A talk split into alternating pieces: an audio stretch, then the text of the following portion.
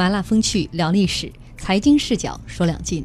大家晚上好，欢迎收听《那些年》，我是小婷。大家好，我是凌睿。大家好，我是志勇。大家好，我是李光玉。嗯，今天。我们很多朋友在公号当中都在欢迎啊，说四位回归了。怎么说回归呢？是因为大家说终于直播了。对，因为上周最后的两天我们是重播，很多朋友说：“哎呀，一日不见如隔三秋的话，算一下，我们已经有十五年没有见面了。”嗯，很多人还发出了质问的声音：为什么好多天不直播？嗯，为什么呢？我有罪，我坦白，是因为我的身体原因哈，拖累了我们整个组的进程。哦，这样，怎么了？你原谅我了是吗？你你作为嘉宾原谅我了是吗？是是，我以为是我呢，去西藏了，这节目办不下去很多朋友也在质问志勇，哦，说你这合着一个月就。来那些年一次呀！我平时是夜班，夜班时候来不了。嗯，看到了吗？我们今天都找到了各种理由，我就不让光玉说了啊。没事儿，放在历史的眼光中，这一天两天算啥呀？干！瞧瞧，呃，这个毕竟是大律师哈，说出来话完全这个理由完全符合那些年的定位。嗯，好了，回到我们今天的主题，我们今天的主题是最大的破坏力往往来自内部。嗯，我们今天在微信公众平台上回复的关键词是“团结”两个字啊。嗯，我们一向本着正能量的这样的一个原则，最大破坏力来自于内部，但是如何去消解这样的危机呢？这个药方就是“团结”两个字。嗯，回复这个关键词，您有机会获得我们送出的充满有限想象空间的即开型中国体育彩票，面值是五十元。今天会送出五份，五份。嗯，别 得给给小人问，给小小娜减轻点工作量。好，都挺不容易的，因为确实我这次病的时间非常久啊。呃，节目组的两位啊美女林瑞和王晨。负担了这个几乎是全部的工作，我说了一个几乎是全部的工作，没意见吧？没，其实其实小婷姐还是在病榻上面承担了很大一部分工作，不是不是，所以我们 我刚想说另外一部分是领导，不捣乱，其实节目更好。嗨。哎哎哎！我们今天主题最大的破坏力往往来自内部，我们要团结。现在就已经入戏了，这个。我们跟大家呃用一个呃现场砸挂的方式哈，提示大家啊，这个破坏力确实往往来自内部。主要在我志勇的志 对志勇的一句话，我们完全有劲。嗯，好了，呃，这个我们闲言少叙啊，嗯，呃，言归正传，嗯。呃，今天我们要讲的这个破坏力，其实要讲的是这个后赵基本上要走进灭亡的时期了。嗯，所谓季孙之忧不在颛臾，而在萧墙之内也。这样一句话。被一次一次的历史来证明，很多时候内部的危机要比外部的威胁更具有破坏力。嗯，石勒是十六国时期后赵的建立者，也是中国历史上唯一一位奴隶出身的皇帝。从三百一十九年建立后赵到三百三十三年病重去世，石勒带领着后赵壮大发展，一度成为了当时北方最强大的国家。但是杀伐一生的石勒，在晚年的时候，却在自家人身上栽了跟头。他的侄子石虎。跋扈凶残，石勒看到隐患，但是却没能及时的妥善解决，致使石勒去世之后，石虎篡权，而这一番内耗也把后赵的国祚拖入了倒计时。嗯，这个石勒呢，我们之前也跟大家介绍过，他在早年间是被当做奴隶贩卖的。那因为被贩卖当做奴隶，所以和他的母亲亲和家人就失散了。在三一一年的时候，当时还是这个晋国滨州州长的刘坤，他为了跟石勒示好，所以就找到了石勒的母亲和他的侄子石虎一起送还给了石勒。当时叔侄重逢的时候，石虎十七岁了。嗯，石虎继承了自己叔叔石勒的骁勇善战，成年之后精于骑射，勇冠三军。但是石虎性格当中啊非常残暴的部分，其实在年轻的时候已经有所表露。只不过他实在是太能打了，每每上战场都会身先士卒，所以石勒还是非常的宠信他，对他委以重任。从三百一十一年两个人重逢到三百一十九年石勒正式建立后赵，再到三百三十年石勒称帝，这十几年的时间。石虎始终都是石勒手里的一把利剑呢，指点疆场，攻城略地，终使得后赵称霸北方。嗯，石虎其实在历史上是以残暴著称的。嗯，当时说这个东吴灭亡的时候的那位君主，啊、孙什么孙浩啊浩，嗯就已经够残暴了。但是石虎之残暴，呃，还是数倍于他。呃，当然他的这个残暴是一以贯之的，在石勒手下。他的性情并有并没有被纠正啊，石虎很跋扈，石勒呢照样去任用他。石虎残暴屠城，石勒似乎呢也从来没有提出过异议。其实石勒后来他自己已经意识到他自己这种残暴的做法不对，但是对于石虎的做法他并没有纠正。那你们怎怎么来看石勒对于石虎的这种纵容？呃，这个其实啊，呃，放在当时的历史背景来看，当时是乱世。乱世的时候呢，它和我们现在太平盛世来判断一个行为的标准就有一些不同。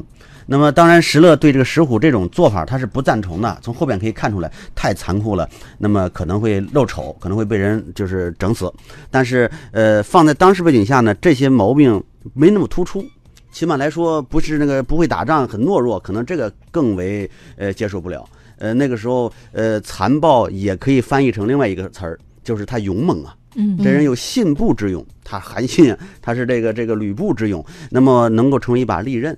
那在这个时候，说实话，这个两重性表现出来了。一方面他有这个残暴一面，一方面他有给为我所用的一面。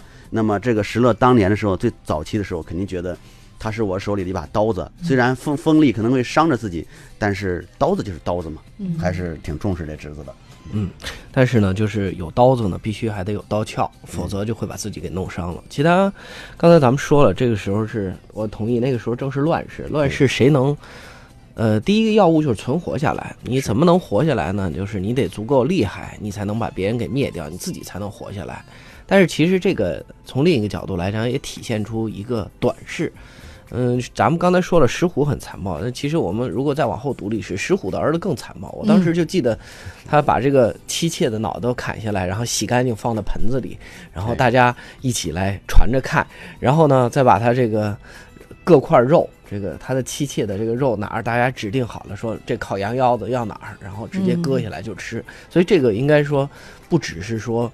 这个已经是在他这个家族里头血腥之处了。其实石勒本身也不是汉族人，他也一直都是当时的这种羯所谓的人他是对羯人，对羯人，其实在这个当时呃就是部落几个嗯少数民族里面，算是相对对这个你你可以理解他的那种文化。嗯咱说，如果羯人的风俗文化就是最残暴的，嗯羯人出的这些将领出的这些这个王啊什么，都是几乎都是最残暴的。那所以后来的很快杰人整个就被灭掉了，就到后来已经在历史上已经完全看不到了。嗯但是我们说呢，就其实我们再往下讲，就是真正你要是想在乱世之中成就一番大事业的，绝对不是这样的人。嗯，哎，呃，其实呢，这个我我觉得可能当初石勒也是有这种自信，嗯认为自己就是那刀鞘，没错他，绝对能 hold 得住这个石虎啊。嗯呃，早在叔侄两个人重这个刚刚重逢的时候，石勒其实就看出来了，这个侄子太残暴了，而且有点不可控啊。于是他就跟他母亲说，与其留下这个祸患，不如让我先把他给杀了。呃，他的母亲把他给拦下了。他母亲说的是：跑得快的牛，小的时候往往会拉破车，呃，就是拉破这个车辆。你稍稍忍耐一下。这似乎是很多人的一种心态，还是还年轻嘛，嗯，对，再给他一点机会。对，但是这里面有一个问题，我觉得石勒说他自己是刀鞘，其实也没错。你看，一直到石勒最后死的时候，他都没乱，他都没乱，嗯一直等到石勒死了以后，他的儿子控制不住他了。那毕竟，其实从某种意义来讲，这天下也就是石虎，至少在石勒这个后这个后赵这部分天下里，至少有百分之六十到七十都是石虎去打下来的。那你自己石勒现在不在了，你肯定控制不住。其实还是相对来讲，咱说石勒在后头还是有一点点妇人之仁了。嗯，这个妇人之仁我们先放一下，他其实好像对石虎一直是妇人之仁哈，因为他母亲这么一说，刚才我们也说了，这话似乎经常听到，还年轻嘛，啊，你再给点机会，长大了他就不是这样了，小的时候他不懂事儿啊。呃，这个时候人就说有一是是有这么一句话，说这个树大则直，是吧？这个树小树它它可以弯一点，自己长就直了，不是这样，没有自然的过程。那么你如果早的时候不进行纠正的话呢，它长大之后照样会歪得很厉害。那歪脖树歪脖树就是小时候没纠正导致的。所以说孩子的教育，咱从这个角度讲啊，要早早进行纠正。但是这个故事呢，我是有一些怀疑的，就是说一见面这个石勒就想把石虎给弄死，这很有可能是后人。根据石虎这个人的残暴，早年间这个就杜杜撰一个他早年间这么一个故事，显示出石勒这个人是个英主，但他侄子不行，有可能是这样的，否则否则的话，怎么可能那个最小的时候一见面就想弄死这个不太合情？但是他那个时候，呃，见面应该也有十六岁了吧？十七岁，十七岁。了，十七岁，你想在少数民族里头，那已经是完全成年了，嗯，而且那个时候这个人。性应该是定了，就跟咱举个例子，比如说养了一只老虎，养了一只豹子似的，这个东西残暴是它的本性，估计当当时也看到了，经历已经塑造成了，已经塑造成是这么一个人了，但是他还是自信能，我能用他去用。事实上证明，如果没有石虎的话，那石勒确实这个天下打起来也不会那么容易，嗯，而且在两晋的时候。咱们可以看到，那个时候最重。上次咱们谈刘琨嘛，谈其他的时候就谈到这个问题。最重要的还是氏族，氏族是什么？你看司马氏，你看曹氏，什么夏侯氏，全都是家族性质的。就是那个时候没有科举，没有其他的选士的方法，唯一你能信任的人都是你的亲戚，所以他也没什么更好的选择。所以在这个当时，他首先的第一要务就是能打，嗯，因此就把他的这种残暴的这种这种个性暂时放到了一边。没错，这是第二性的了。所以一见不见把他杀了，我觉得这不太。有 有点倒推哈，好了，呃，我们呃先稍微休息一下，刚才一激动都没报我们的微信平台，呃，我们今天要回复的关键词是团结，送出的福利是即开型中国体育彩票，面值五十元，今天送出五份，前提是您要关注我们的公号微信公众平台，您搜索那些年找到我们，并且关注我们就可以了，我们的头像是一个金话筒。大家继续锁定收听《经济之声那些年》，论古说今。我们今天的主题是最大的破坏力往往来自内部，所以微信公众平台今天的关键词是“团结”两个字啊！要送出的福利即开型中国体育彩票，面值五十元，我们今天送出五份，前提是您要关注我们的公众账号微信公众平台，您搜索“那些年”找到我们，并且关注我们就可以了。我们的头像是一个金话筒。刚刚说了，在这个石勒的手下，石虎确实是屡立战功啊。呃，但是他的问题也出自呃出在他的身上，就是自视功高。嗯，呃，石虎和石勒打下天下啊，他的确功劳很甚，所以呢，可能在石虎的心目当中，觉得自己应该有与之相匹配的最后的分封。三百三十年，石勒称帝，封世子石弘为太子。另外三个儿子。石弘、石斌、石辉啊，这里面的这个石弘跟太子石弘是同音而不同字啊。这三个儿子分别占据了呃最重要的职务，而石虎则被任命为太尉、尚书令，晋封中山王。那对于这样的安排，石虎是非常的不满意。显然，他认为凭借着我的功绩，我继承帝业都是理所当然的。他在私下非常愤怒地跟自己的儿子十岁说：“自打定都襄国。”主上指的就是石勒本人啊，石勒呢就养尊处优，都是我上战场去挡刀子的。这二十多年，从南到北，从东到西，地盘几乎都是我打下来的，完成帝国基业的人是我呀。可是现在却要传位给那个黄口小儿，指的就是太子，实在是让人气愤。等到主上过世，我要叫他断子绝孙。这话说的够狠的。关键是最后他确实是这么做了啊。呃，石虎放狠话，原因是他对于任命不满。嗯呃，你们觉得石勒对于石虎的任用安排欠妥吗？这个你看什么历史节点了？如果在立国那个节点的时候啊，呃，我们常说叫决以赏功，职以任能。那么他打下来了，立了那么多的战功了，你不封他个王，这说不过去了。又是宗室，那同时呢，他这个军事上又立这么大的这个成就，那么让他当太尉，你说太尉哈，那么率领军事，这好像也没什么这个错误的地方。他但是你要放在一个长的时期看呢，就是早年的时候，早间别让他功都让他立完。然后你要想让太子能真正能接住住这个政权，你在在最早的时候，你就让他也得立功。这样的话呢，能分了一点石勒的这个功劳，这样石勒自己本人也没有那么大的这个野心膨胀。同时，这个职务上呢，再商量再怎么弄都可以了。现在天下基本上是他打来的，你不给他封这个官员这个职务，那他能平吗？现在说呃立国了，石勒都你啥也别干，石虎你啥也别别我给你。们家干了活儿，你把这好事都给你儿子了。那底下那，大臣也不服啊，所有人，因为你得公平嘛，得考虑到这个问题。所以在那个末端的时候，你再说呃不想任用，那没招了。嗯嗯所以这个就是政治的智慧问题。其实，两晋前后一直都面临这个问题。你就像，比如说曹魏的这种，咱们以前也谈过，那他司马氏一旦强起来的话，也是被这个权臣给推翻了。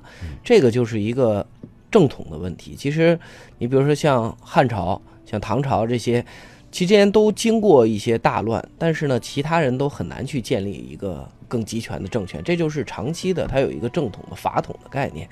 但是对于这种新建的国家，其实最重要的，你这个政治治水是非常非常重要的。你比如说当时那个诸葛亮，最后还是留下了一计，把那个魏延最后给斩掉了。当然了，这个这跟《三国志》里的也不完全一样，但是可以说他这个东西是反映了这种立国的时候，对于大将既要用又要防。嗯咱们换过来想，就是往后想，经常被唾骂的这个宋高宗，把这个岳飞给杀了。嗯，这不一样吗？岳飞也是能打呀，能打。假设说岳飞洞庭湖也是他平的，北边也是他打的，最后做做做做做做变成大军阀了，那说不定哪天也就被推翻掉了。再往后，我们看五代十国的时候，也这种事情非常非常多。